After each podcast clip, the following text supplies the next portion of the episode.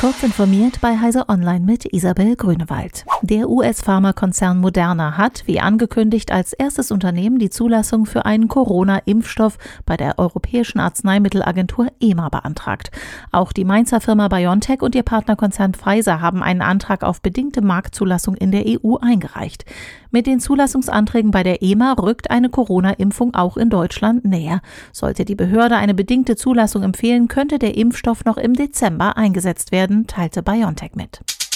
DeepMind hat offenbar eine fundamentale Herausforderung der Biologie weitgehend gelöst und mit AlphaFold eine KI geschaffen, die die Proteinstrukturvorhersage mit nie erreichter Genauigkeit erledigt. Mit dieser Mitteilung löste die Google-Tochter teilweise begeisterte Reaktionen in der Forschergemeinde aus.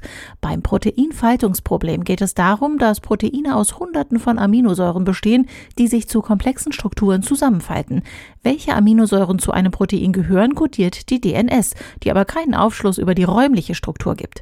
Die KI-Vorhersage der Proteinstrukturen könnte damit zu einem wichtigen Werkzeug der Forscher werden. Derzeit haben die Drahtzieher einer Malware-Kampagne in Deutschland Windows-Computer im Visier. Nach erfolgreichen Attacken landet entweder der Banking-Trojaner Gootkit oder der Erpressungstrojaner Revil auf PCs. Die unbekannten Angreifer versuchen Attacken mittels gefälschter Mails und präparierter Websites einzuleiten. Für eine erfolgreiche Infektion muss ein Opfer allerdings eine solche Website besuchen, eine Datei herunterladen und diese öffnen.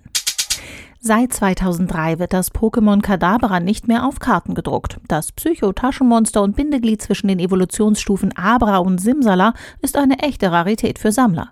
Schuld am Druckstopp ist wohl der TV-Entertainer Uri Geller, der mit Zaubertricks rund ums Löffelverbiegen Bekanntheit erlangte.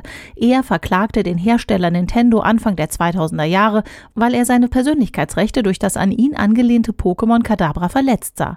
Seine Beschwerden zog er nun öffentlichkeitswirksam auf Twitter zurück. Er habe Nintendo die Erlaubnis erteilt, die Pokémon-Karte zurückzubringen. Ob Nintendo nun wirklich eine neue Version der Karte druckt, ist aber offen. Diese und weitere aktuelle Nachrichten finden Sie ausführlich auf heise.de.